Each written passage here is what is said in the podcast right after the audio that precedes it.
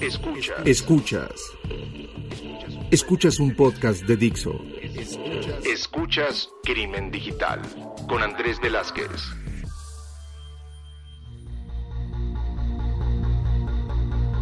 ¿Qué tal amigos? Bienvenidos a esto que es Crimen Digital, su podcast de ciberseguridad, delitos informáticos, todo lo que tiene que ver con el cibercrimen. Mi nombre es Andrés Velázquez, me encuentran en prácticamente todas las redes como arroba cibercrimen.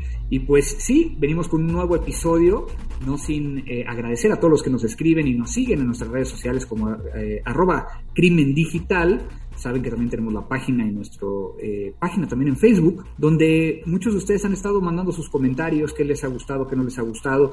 Eh, a quién quieren que invitemos para los próximos episodios. Y pues sí, ya estamos prácticamente en octubre del 2021, donde pues gracias a Dixo, nuestra casa, seguimos eh, sacando estos podcasts eh, para que todos ustedes vayan pues aprendiendo y acercándoles personas que, que, vale mucho la pena el que vayan conociendo. Y el día de hoy tengo a alguien que en algún momento lo conocí como cliente se convirtió ya en un amigo. Cuando tengo oportunidad de irme a comer con él, vamos a echarnos unos buenos este, chicharrones norteños, porque obviamente de Monterrey, que es la parte norte de México, donde él se encuentra, y, que lo quise llegar a invitar el día de hoy para poder llegar a platicar de un tema súper interesante. Pero antes de empezar a, platicar de este tema, Elías Perry, bienvenido a Crimen Digital.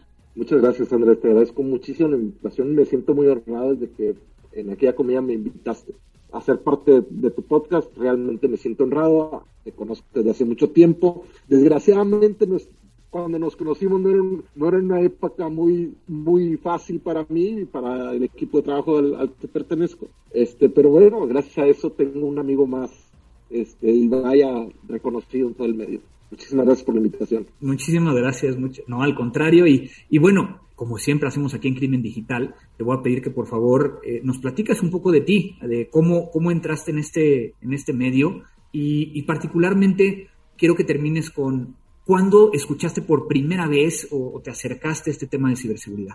Claro, Andrés. Mira, yo tengo en la banca 27 años, he pertenecido a un solo banco hasta ahorita, Banregio, por ahí me pueden encontrar en algunas redes sociales, no soy muy asiduo a las redes sociales, pero hace 27 años este, me contrataron en Manregio como para llevar un proyecto para instalar un core bancario que era de otra empresa, que terminamos no instalándonos, sino empezar a construir el propio, fueron esos este, temas del destino.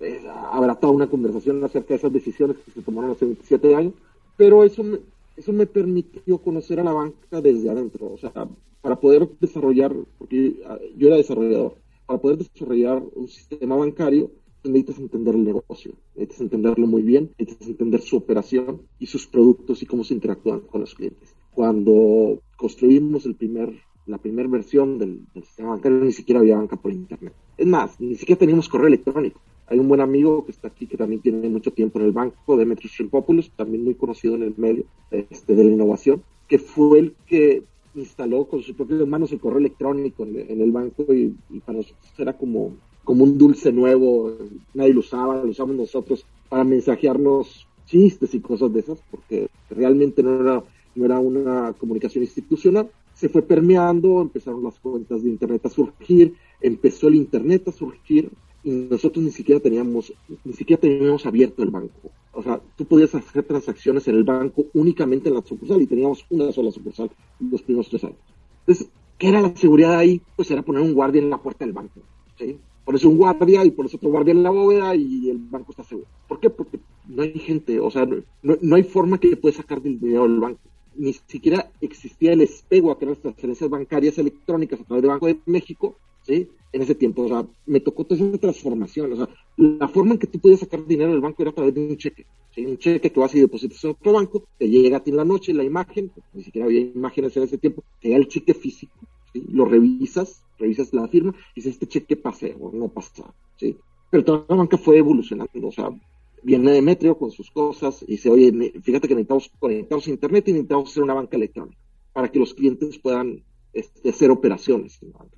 Este, y como ya estaba todo este tema del Internet, o venían haciendo, aunque muchos bancos en México, sus bancas electrónicas eran completamente cerradas, era, te ponían un modem, propiedad del banco, te conectaban ni siquiera había una VPN, o sea, era una comunicación muy segura, entonces era muy difícil hackearlos. Es más, yo creo que en ese tiempo ni siquiera había hackers de bancos. Y tú le dabas acceso a ciertas cosas, a ciertas operaciones y generalmente era transmitiendo archivos. ¿sí? Entonces, muy segura la, la comunicación y muy segura la, la, ejecución. Yo creo que allá había mucho más riesgo operacional que riesgo tecnológico de fraudes o de hackers, de seguridad tercera, más el riesgo operacional lo que tenías que cuidar en ese tiempo. Y viene, y nosotros para desarrollamos la banca electrónica y la ponemos en un servidor y para que los clientes pudieran acceder a esa banca electrónica, un www.banregio.com, se tenían que conectar a un móvil de nosotros, que nosotros le damos acceso a Internet y aparte le dejamos interactuar con nuestra banca electrónica. También muy seguro. O sea, tú le tienes que dar un usuario, un password, primero para conectarse al modem y después para conectarse a la banca que obviamente ahí pudo haber sido que, que, alguien compartiera esa contraseña y volvemos a los mismos problemas que tenemos ahorita, ¿no? De que... Sí, más bien iniciamos con los problemas que tenemos ahorita porque en ese tiempo no había problema. Bueno, es un problema en común, Andrés, y qué bueno que lo mencionas, el compartir usuarios y contraseñas es desde que inició el banco. O sea, yo, yo desarrollaba sistemas para otro tipo de industrias en ese tiempo y ni siquiera le poníamos seguridad, o sea, ni siquiera preguntamos su usuario y contraseña, no nos importaba quién hacía la transacción, porque la gente, este, la gente era buena en ese tiempo. Este, no, no, no, simplemente no, no, te interesaba dejar registro de las operaciones. Imagínate un sistema de producción, pues en realidad no, no te servía de mucho que, que el usuario que dijeras, oye, este registro lo capturó Juan Pérez y fue la producción del día de hoy. 25 kilos de lo que fuera, de tornillos, por decir un ejemplo. Y no te interesaba quién lo había capturado, si lo había capturado él o no. Entonces, en realidad el password, había veces cuando le llegas a meter un poco de seguridad a los sistemas, generalmente tenías un usuario o dos para una empresa de 15 a 20 personas, o sea, y todos usaban el mismo usuario y password. ¿Por qué? Porque no estabas moviendo activos. O sea, el problema viene cuando empiezas a mover activos. Nosotros cuando presentamos a la dirección general, oye, fíjate que tenemos esta banca electrónica, ahora los clientes van a poder hacer operaciones en la banca electrónica. ¿Qué operaciones? No, pues podemos hacer transferencias. No, no pueden hacer, lo dice el director general, no, no pueden hacer transferencias. Sea, si acaso muéstrales el saldo y los movimientos. Y párale de contar, ¿sí? Porque esa mugre es, es, insegura. Vaya, es la percepción que ellos tenían. O sea, ¿cómo vas a hacer una operación desde una computadora, desde tu computadora? Entonces, había una brecha generacional muy grande en el banco, se, se creó esa brecha generacional que en realidad a nosotros los de tecnología, que éramos los más jóvenes, nos ayudó muchísimo porque aprendimos muchísimo de la banca, de, su, de sus movimientos, esa experiencia que nos transmitieron los, los fundadores de, del banco fue oro molido para nosotros. Y empiezas con los primeros temas de, de seguridad, empiezas a, bueno, una vez que quitamos, que, que el Internet se hace un poco más, se hace un poco más común en todo México, este, ya nos empezamos a conectar directo a Internet, ya, no, ya sin modems, ya publicamos la banca en un sitio seguro, fuimos evolucionando para poder tener ya la, la plataforma de, de, esa banca electrónica accesible a todos los, uh, accesible a otros clientes, pero ya a través de Internet y no a través de una red privada. Le llamamos un intranet en ese tiempo. A lo mejor ya, mucha gente ya no le hace sentido lo que es un, la diferencia entre un intranet y un Internet. La intranet era navegabas en sitios web de la institución internamente a través de su red interna. No salías al exterior. Eh, Internet ya era salir al exterior. Entonces ya ponemos la, ponemos la banca electrónica accesible a los usuarios en la banca y no consideras muchas cosas. O sea, más bien no consideras nada. Tú dices, oye, ¿cómo identificas al usuario? Pues con un usuario y un password. Eso tienes. Ni siquiera piensas en que el usuario internamente va a compartir su password y se lo va a dar a diferentes personas. Yo creo que nuestra primera banca electrónica, y no, no recuerdo bien, ni siquiera tenía el manejo de usuarios, de varios usuarios para un solo cliente. Yo creo que ni siquiera eso tenía. Entonces tú le das un usuario un password a un cliente y él, muy seguramente, si era una empresa un poquito más grande, se lo da a su tesorero. Y el tesorero, a su vez, podría dárselo a su asistente, ¿sí? al que le ejecutaba las operaciones. Este, lo, las primeras operaciones que podían hacer, ya podíamos hacer transferencias cuando nos autorizaron, ya podíamos empezar a hacer transferencias y las transmitimos a través de archivos. O sea, nosotros al final del, del día, las transferencias que nos habían pedido, hacíamos a lo mejor varios cortes, tomábamos esas transferencias y las mandamos a Banco de México, Banco de México hacía las transferencias. Y me dices, oye, la seguridad, pues ¿cuál seguridad? Ya tienes usuario y contraseña. Dice, no, o sea, de repente empiezan a, no, pero se lo pueden prestar, pues es una responsabilidad. No pensábamos en todo lo que podíamos hacer nosotros para ayudar a cuidar al cliente. Entonces, si le dejas completamente la responsabilidad al cliente, empiezan a ocurrir cosas muy tristes. O sea, hay clientes que son demasiado confiados, que empiezan a compartir sus, sus credenciales Así como se comparten dentro de una empresa, que yo no lo recomiendo para nada, es una, de las cuestiones culturales que tenemos que estar revisando continuamente en, la seguridad. Y entonces tú das el usuario y contraseña, la empresa era responsable de su uso, este, le dejamos mucha carga al cliente de la seguridad y principalmente lo que nos empezó a pasar en ese tiempo fue un tema de phishing muy o de ingeniería social muy precario porque también la gente era muy inocente y daba, como era una práctica común compartir usuario y contraseña, pues así es una práctica muy común si, un, si el banco te habla y te dice, oye, hablo del banco tal, te tratan muy bien, me das tu usuario y tu contraseña y se lo dabas. Recuerdo la primera reclamación que tuvimos de un cliente, no, no en Monterrey, sino en otra ciudad que estábamos, y se nos hacía completamente increíble que alguien les hubiera llamado y que ellos con toda facilidad les hayan dado sus, credenciales de acceso. Decimos nosotros, pero ¿cómo le diste la credencial de acceso? Si ahí está tu dinero. Yo creo que este tema de, este poder de, reconocerlo, de, hacerse eh, responsables de eso, es un tema cultural que chocó mucho con los primeros clientes. Tuvo que haber mucha educación para que eso no sucediera. Y fue cuando cuando las autoridades en México dijeron, a ver, espérame, espérame, espérame, casi todos los bancos usan únicamente super contraseña, es demasiado débil esa autenticación, hay demasiada gente mala afuera que simplemente con una, con una llamada telefónica te convence de dar tus credenciales, porque es una práctica. Entonces, dicen, ¿saben qué? Vamos a implementar el famosísimo toque físico. Entonces, nos obligan, y creo que somos de los primeros, de los primeros países en que nos obligan por regulación a utilizar un token físico. Podemos platicar de por qué era tan importante para México el tema de un token físico. México, aunque mucha gente no lo sabe, es de los países que tiene un sistema de pagos extremadamente eficiente. Yo, ni siquiera Estados Unidos, o al menos yo no conozco que en Estados Unidos ya tengas un sistema de pagos tan eficiente como el SPAY en México. En México tú haces una operación en tu banca electrónica y si tu operación es recurrente, o sea, ya está validada la cuenta, estás validado tú, el SPAY tiene que estar del otro lado en 10 segundos. Es extremadamente eficiente. La cantidad que tú quieras puedes hacer. Entonces, imagínate esa eficiencia, esa carretera tan eficiente, ¿sí? Es como meterte a una ruta de Le Mans, ¿sí? Y que te den un Ferrari para correr adentro y que anden medio borracho. ¿Sí? O sea, pues no vas a llegar. Que, que, a final de cuentas estamos, estamos hablando de que, de que velocidad también es un riesgo. Velocidad también es un riesgo. Eh, es un riesgo muy grande, la velocidad. Pero que México se, se aventó, ¿no? Inclusive en Estados Unidos hay algunos bancos que, que no tienen token todavía. Eh, obviamente, prácticamente en Estados Unidos las transferencias son, son no inmediatas, sino son a 24 horas o a, o a más tiempo, como muchos otros países de, de América Latina. Vienes, vienes de este de este mundo de tecnología, vienes de este mundo de infraestructura, vienes de este mundo donde, donde ya ahorita nos, nos platicaste acerca de, de cuándo empieza este tema de ciberseguridad en la banca. Pero ¿cuándo te cae el 20 a ti? ¿Cuándo es el momento donde dices, híjole, es que pues yo era tecnología, ¿no? Y, de repente, pues este tema de ciberseguridad que antes llamabas eh, seguridad de la información, seguridad informática y demás, ¿cuándo te cae ese balde de agua? Mira, este, y lo voy a platicar así que fue hace muchos años. Este, nosotros teníamos una infraestructura en PHP bastante vulnerable. Ni siquiera le habíamos hecho un, un escaneo a nuestros servidores y a, nuestra infraestructura de ver qué podían hacer con ella. Y nos ponen, nos cambian la página principal. Y esa era, además, era la entrada de internet, que no podían entrar porque no tenían credencial, pero nos cambian la página principal.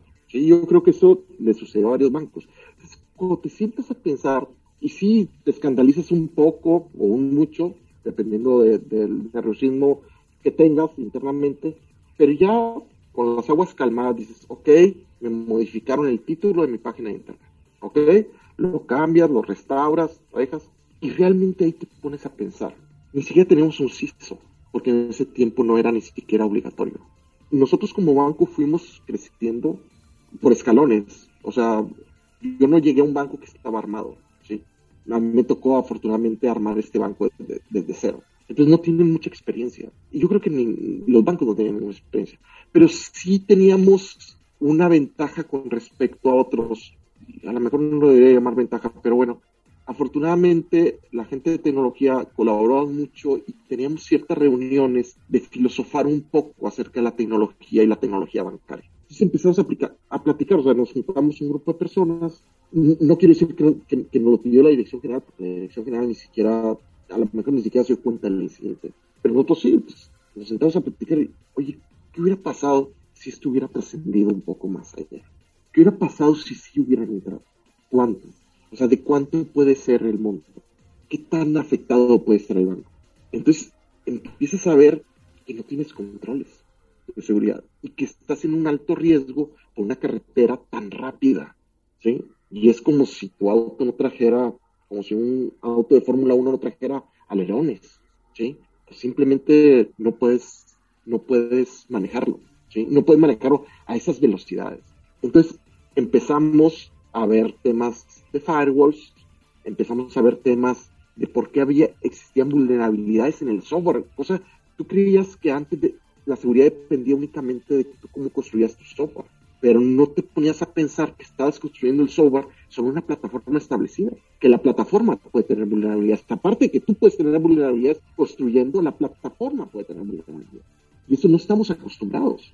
Y mucho software está construido sobre plataformas muy seguras, honestamente. O sea, son plataformas que se, se pensaron en los 60, tal vez en los 70, sin una visión de seguridad. O sea, ahorita la forma que nosotros desarrollamos internamente es bien distinta a como desarrollamos hace 20 años. O sea, los procesos que tenemos para hacer una liberación a producción, ¿sí? de modificaciones a nuestro software, bancas electrónicas, apps móvil, lo que sea, lo que vayamos a liberar, es un proceso muy estricto de seguridad. O sea, pero eso no, no lo tenemos al principio, lo fuimos aprendiendo y fuimos creando candados para poderle ofrecer a nuestros clientes que sus transacciones sean seguras. Porque imagínate un banco que no tenga una plataforma segura. O sea, nada más el daño reputacional, sí, nada más el daño reputacional, o sea, que te digan, oye, te hackearon, y tienes que pensar, cuando escuchas te hackearon, toda la profundidad que tiene esa palabra. O sea, te hackearon ¿por qué? ¿Cuántas fallas tienes atrás para que eso se llegara a suceder? Y hay veces, como te digo, las fallas no son precisamente tuyas. O sea, hay mucho software que tú vas adquiriendo y vas poniendo tu plataforma que antes no revisabas. Ahora nosotros para poder liberar un software, o sea, para poder adquirir un software y poder liberarlo y ponerlo en producción, se requiere una cantidad de pruebas impresionante. Antes prácticamente lo bajabas de internet, lo ponías y estaba funcionando.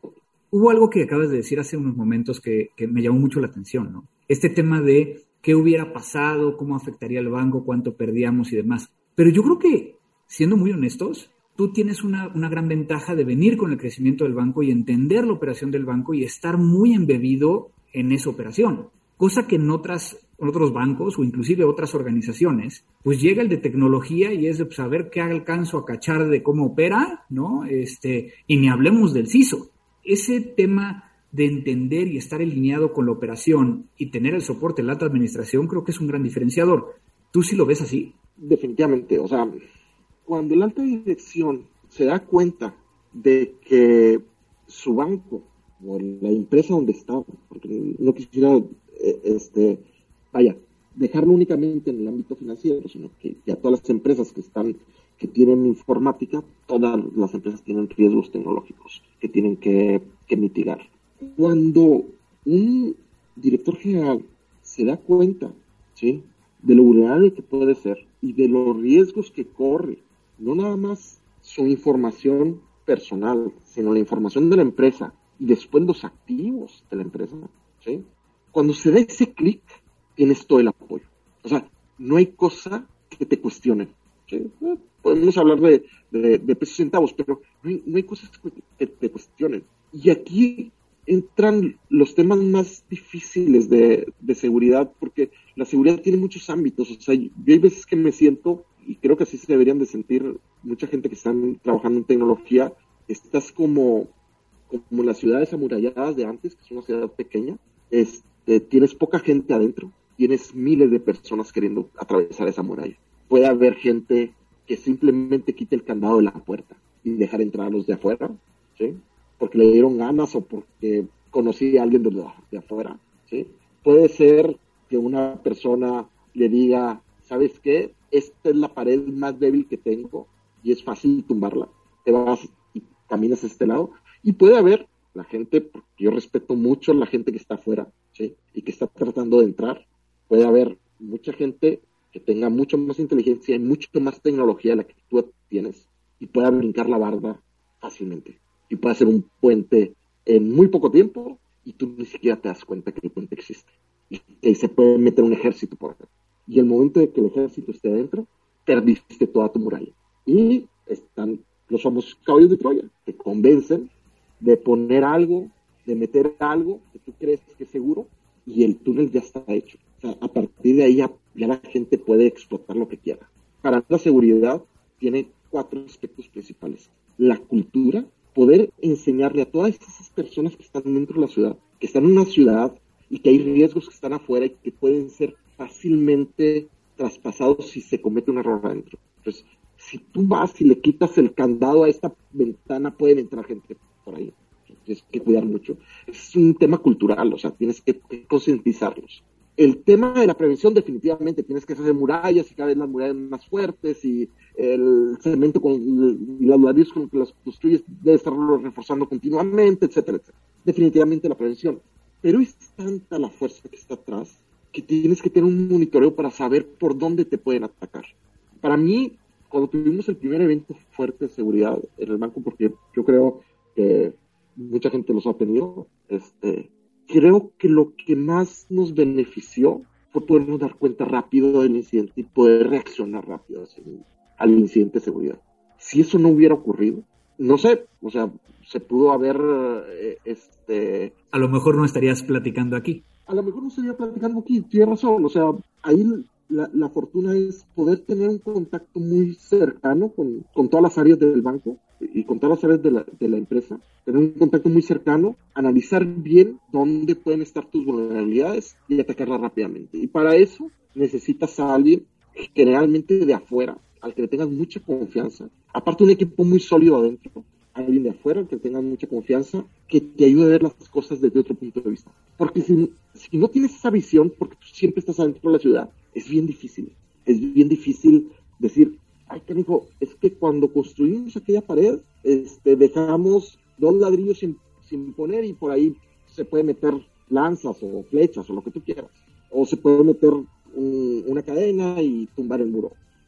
Trabajar en conjunto con gente que trae un panorama limpio, que haga las preguntas adecuadas, tener la apertura y la humildad de reconocer que puedes tener brechas, juntar esas esa comunicación y poderlo usar para el beneficio de la empresa. Yo creo que, es de las cosas que más le he aprendido a seguridad, o sea... Pero hay algo a mí que me llama mucho la atención y tengo que decírtelo. O sea, estás hablando como, como si estuviera yo hablando con el CISO del banco y tú no eres el responsable de eso. O sea, ¿por qué alguien como tú habla de estos temas, ¿no? Y, y, no, no haces esa segmentación. Porque allá afuera tú le preguntes a un CIO, a un CTO, y te va a decir una cosa completamente diferente, es de, no, yo veo los fierros y que los fierros estén funcionando y que traemos la operación y todo esto. ¿Qué, podemos llegar a compartirle a los demás? Porque siempre hay un pleito, y, lo voy a poner así, siempre hay un pleito entre la gente de tecnología o infraestructura y la gente de ciberseguridad. La colaboración, Andrés.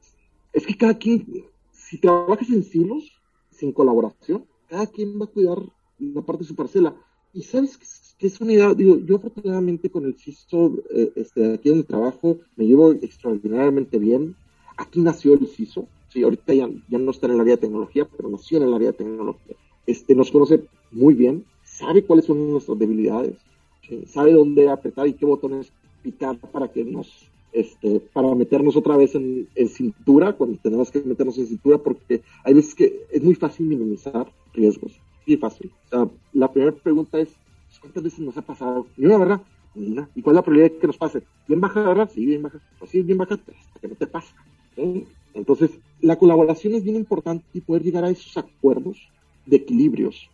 Porque tú puedes hacer una banca electrónica o, un sistema muy fuerte, muy seguro y que sea, que tenga demasiadas fricciones al grado de que un cliente no pueda entrar, no pueda firmarse o no pueda utilizar tus servicios. Eh, siempre cuando, llegamos al punto de, la, de, esas pláticas álgidas, ¿sí? siempre decimos, pues cierra el banco, ya es un banco seguro, cierra, cierra la cortina, desconecta las computadoras y ya son, son extremos. y los extremos nunca son buenos. Pero llegar a acuerdos, ¿sí? Cuando el CISO y el área de tecnología saben que hay un cliente enfrente, que es al que tienes que cuidar y al que tienes que servir, tu perspectiva cambia completamente. Entonces, en conjuntos buscamos las mejores soluciones. Soluciones que no hagan tanta fricción con el cliente, pero que hagan al cliente sentir, sentirse seguro y, haga su operación segura. Yo siempre he dicho que la mejor seguridad es la que no se nota. Cuando estás completamente seguro, bueno, nunca vas a estar completamente seguro, no, no existían áreas de seguridad. Simplemente pon las murallas y si estás, nunca salvar, puede saltar nadie y pues ya estás completamente, pero nunca estás completamente seguro, pero siempre tienes que hacer ese equilibrio, ¿sí? Entre el servicio, la seguridad y la operación. Y todo mantenerlo en conjunto para poderlo ser eficiente. O sea, las decisiones, tienes que ser lo suficientemente humilde también a aceptar propuestas de otros lados. Yo siempre cuestiono mucho las decisiones de seguridad por muchos temas, por temas de presupuesto, por temas de fricción, por temas de eficiencia en la operación interna, pero creo que ese cuestionamiento nos ha llevado a tomar muy buenas decisiones, ¿sí? En conjunto con el área de seguridad, con el CISO, el área de tecnología y muchas veces también con, con la, alta dirección para poder tener este banco en una mejor posición de, la que teníamos hace 20 o 25 años. Creo que hemos evolucionado mucho ahí. Pues se nos está acabando el tiempo, pero tengo que hacerte esta pregunta. Si tú tuvieras a, ese próximo CIO, CTO, o sea, alguien encargado de infraestructura, tecnología, eh, enfrente de ti, de otro banco, no del tuyo, no, no, va, no va a llegar a, tu posición, no te preocupes, pero esa persona que está integrándose, ¿qué le dirías desde el punto de vista de cómo adoptar o cómo, cómo negociar, cómo hablar, cómo ir con la gente de ciberseguridad para poder llegar a trabajar y caminar en conjunto y no de forma separada? Creo, Andrés, que ese sitio lo primero que debe conocer es muy bien su negocio, conocer bien dónde, dónde se está sentando, porque la tecnología no, es la no son los fierros y el software, la tecnología es el negocio y ahorita con las transformaciones digitales, cada vez la tecnología toma un papel más preponderante en el negocio. Y creo que las preguntas que se debe hacer, primero con toda humildad, es ¿qué tienes en riesgo? O sea, ¿qué estás manejando y qué tienes en riesgo? No es lo mismo manejar un banco que manejar una refaccionaria, que manejar una este, industria de la transformación. Son bien distintos. Y las áreas de tecnología son bien distintas. Necesitas conocer bien cómo tu tecnología aporta el negocio para que también seas lo suficientemente humilde para saber tus riesgos y puedas evaluar los riesgos que tienes. Si esa tecnología por alguna razón ha sido vulnerada, si llámese en la continuidad del negocio, llámese en robo de activos, robo de información, problemas de, reputación, lo que sea. Cuando te das cuenta de, eso, y de que tu perspectiva, tu óptica va a ser bien difícil abarcar algo tan amplio, porque la seguridad ya es demasiado amplia, es cuando empiezas a tener esa humildad de decir, a ver, si 20 y vamos a platicar. Vamos a platicar y dime cómo. O dime qué, no me digas cómo, porque los cómo eh, son muy duros. Dime qué riesgos tengo y vamos a ponernos de acuerdo a ver cuáles son los principales, cuáles son los que tienes que ir tapando primero y cuáles son los que se pueden quedar para después. Si no existe esa colaboración, si tú no tienes una colaboración con el área de seguridad y con la gente que te ayuda a manejar la seguridad y tienes esa soberbia de decir yo soy muy seguro, que pueden suceder cosas y estás en una alta probabilidad de que te sucedan cosas que no son muy recomendables. Vas a dejar agujeros abiertos y cuando vengan y te los digan, vas a decir, ¿cómo no los vi? Es que es bien, es bien difícil manejar la seguridad desde una sola persona. Tiene que ser siempre en colaboración. O sea, un CISO que no conozca la infraestructura de, de la empresa donde está, es bien difícil que pueda, que pueda ir más allá de las definiciones oye, es que tienes que tener un firewall o tienes que tener un, monitoreo de esta forma o tienes que tener este un software de escaneo de esto o tienes que tener esto. Es bien difícil si no conoces tu infraestructura. Entonces, ábrela, ponla en un papel, enséñasela al CISO para que juntos puedan decir, tenemos esta puerta, esta puerta y esta puerta que tenemos que, que son las primeras que tenemos que cerrar. Y luego, ¿sí?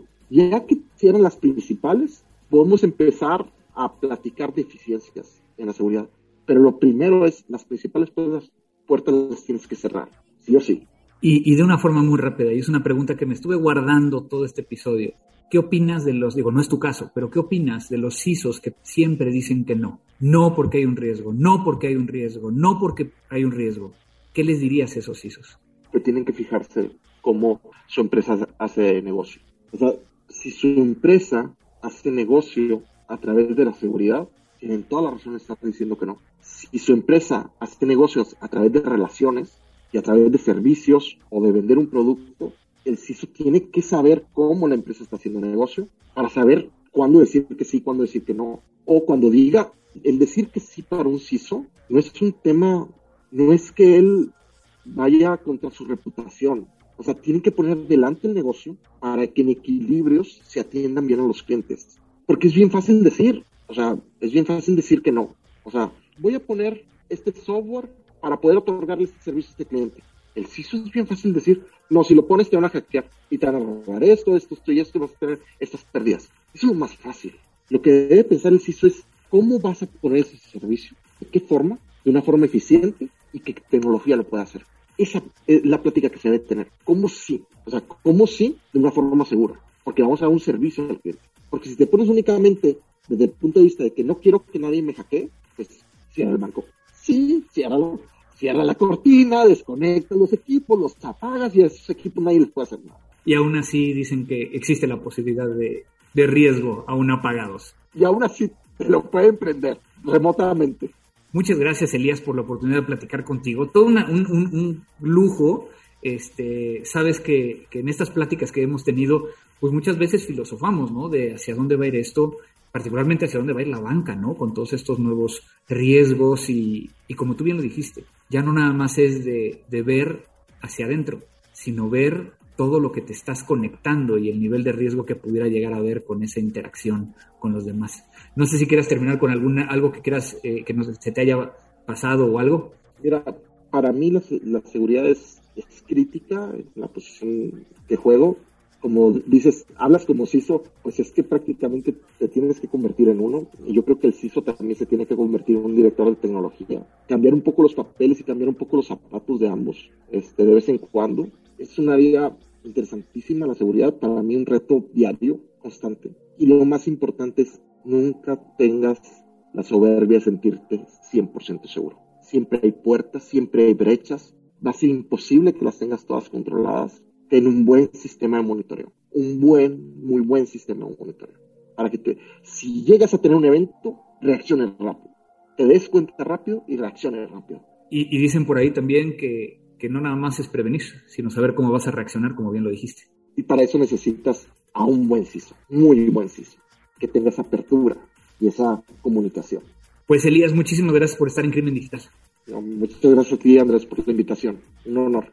Muchas gracias. Si alguien quisiera llegar a contactarte, eh, que te busque, eh, ya dijiste que no utilizas tantas redes sociales, pero si quieren, búsquenos a nosotros a Crimen Digital. Si alguien tiene alguna pregunta, se la hacemos llegar a Elías y obviamente le respondemos. Encantado. Muchísimas gracias. Encantado. Y pues terminamos con este episodio el día de hoy. Una gran charla. Creo que mucho que aprender desde una perspectiva que a lo mejor no habíamos escuchado antes. Muchas gracias a Dixo por ser nuestra casa de este podcast, a Vero que nos está ayudando a producir y editar este eh, podcast para que quede bonito. Y pues les recuerdo que nos pueden llegar a seguir en nuestras redes sociales, arroba crimen digital, crimen digital la página o inclusive en Facebook. Y pues mucho que reflexionar. Esto fue Crimen digital. Crimen digital.